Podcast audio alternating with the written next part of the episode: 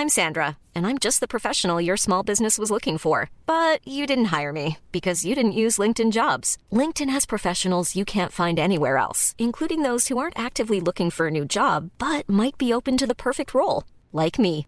In a given month, over 70% of LinkedIn users don't visit other leading job sites. So if you're not looking on LinkedIn, you'll miss out on great candidates like Sandra. Start hiring professionals like a professional. Post your free job on linkedin.com/people today. Eu sou Mário Persona e essas são as respostas que eu dei aos que me perguntaram sobre a Bíblia.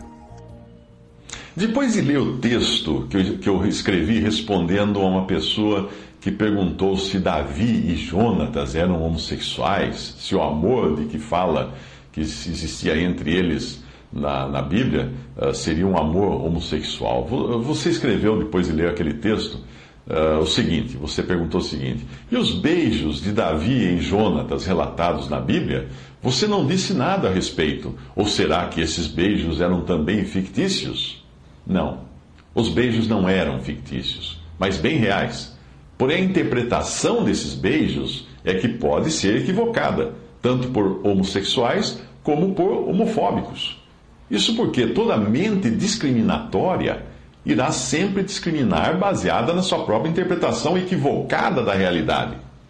Isto é conhecido como a lei do instrumento ou martelo de Maslow.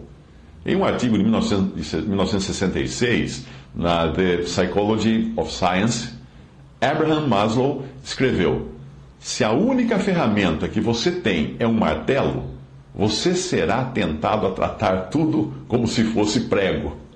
É por isso que um homofóbico, quando vê na rua dois rapazes de mãos dadas, logo fica irado e grunhe a sentença: são gays. Do mesmo modo, um homossexual que veja a mesma cena pode se alegrar e comentar com um sorriso no rosto: são gays. O problema é que, se a cena ocorrer nas ruas de uma cidade do Oriente Médio, a probabilidade de ambos, tanto o homofóbico quanto o homossexual, estarem errados na sua avaliação, a probabilidade é de 100%. Porque lá amigos, sejam homens ou mulheres, andam de mãos dadas nas ruas. Você vai passear pelas ruas do Cairo, no Egito, você vai encontrar homens barbados caminhando pelas calçadas de mão dada. Vai falar para eles se não é. Né? Uh, outro dia eu vi uma notícia de um pai que foi espancado por um homofóbico depois de abraçar o seu filho adulto numa festa agropecuária. O sujeito homofóbico, cuja mente doentia, nem sequer pensou na possibilidade de ser um abraço entre pai e filho. Ele logo interpretou aquilo pelas lentes burras da sua discriminação e deu o veredito: só podem ser gays. O pai foi espancado e perdeu um pedaço da orelha por aquele maluco. Sabe qual a diferença entre aquele homofóbico e você, que escreveu para mim? Ao querer interpretar o relacionamento entre Davi e Jonatas com base nos beijos que eles trocaram, você usou das mesmas lentes discriminatórias daquele homofóbico. E você declarou: Ah, Davi e Jonatas eram gays. Discriminação é discriminação. Não importa de que lado ela venha. É por isso que eu temo que as leis que estão sendo criadas para proteger homossexuais da discriminação especialmente da violência, criarão também uma nova onda de caça às bruxas, na qual os partidários desse estilo de vida passarão a enxergar qualquer opinião contrária como homofóbica e passível de castigo legal. Então, antes que me processe, antes que você me processe, eu quero deixar claro que eu adoto a mesma visão que o Senhor Jesus adotava quando andou aqui, sempre cercado pelos discriminados pela sociedade ele sempre deixou claro que amava o pecador e odiava o pecado. Por isso eu amo o homossexual, porém eu rejeito o homossexualismo, do mesmo modo como eu amo o fumante e detesto o fumo. Ou eu amo o funkeiro e tapo os ouvidos para a música dele, o funk. Opinião eu posso ter, ou será que você também é dos que acham que não? Mas jamais eu devo usar de violência ou de discriminação para com as pessoas que não pensam como eu, ou que têm um estilo de vida que a Bíblia condene. Será que eu fui claro para você?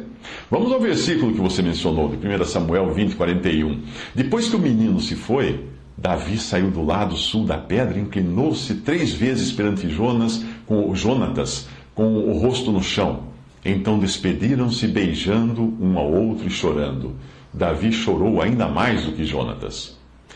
Se você conhecesse a Bíblia e os usos e costumes do Oriente Médio e de outros países, saberia que o beijo sempre foi uma prova de amor e afeto, independente do sexo das pessoas envolvidas no beijo.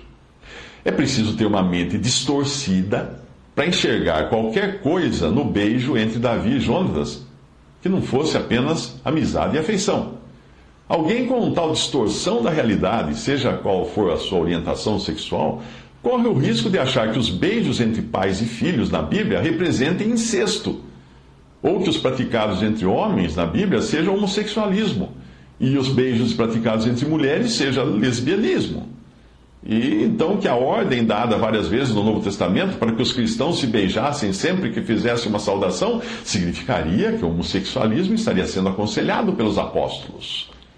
Será que você não percebeu que essa sua propensão a enxergar além do que está no texto bíblico é a mesma propensão daqueles homofóbicos que acreditaram, que agrediram um pai que abraçou seu filho adulto em público por achar que eles eram homossexuais? Homofóbicos também veem homossexualidade em tudo, o que não é muito diferente da sua maneira de enxergar o texto, o texto bíblico.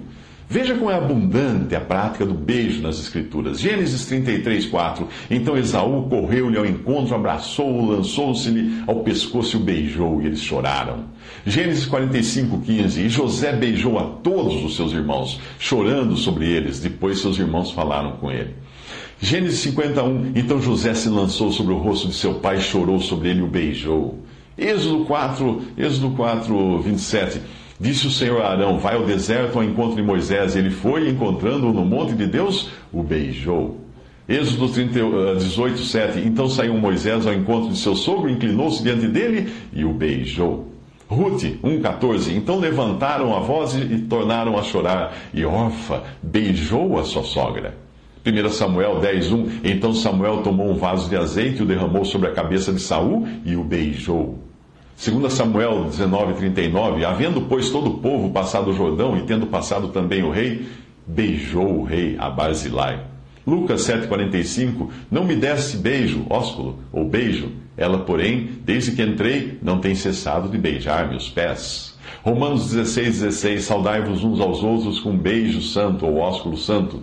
E também 1 Coríntios 16, 20, 2 Coríntios 13, 12, 1 Tessalonicenses 5, 26, 1 Pedro 5, 14. Percebe que se você continuar olhando o mundo com essas lentes discriminatórias, você vai achar que todo mundo é homossexual. Da mesma forma que os homofóbicos acham que todo mundo que tem algum carinho, algum amor, alguma afeição por pessoas do mesmo sexo, são homossexuais e merecem ser espancados em público.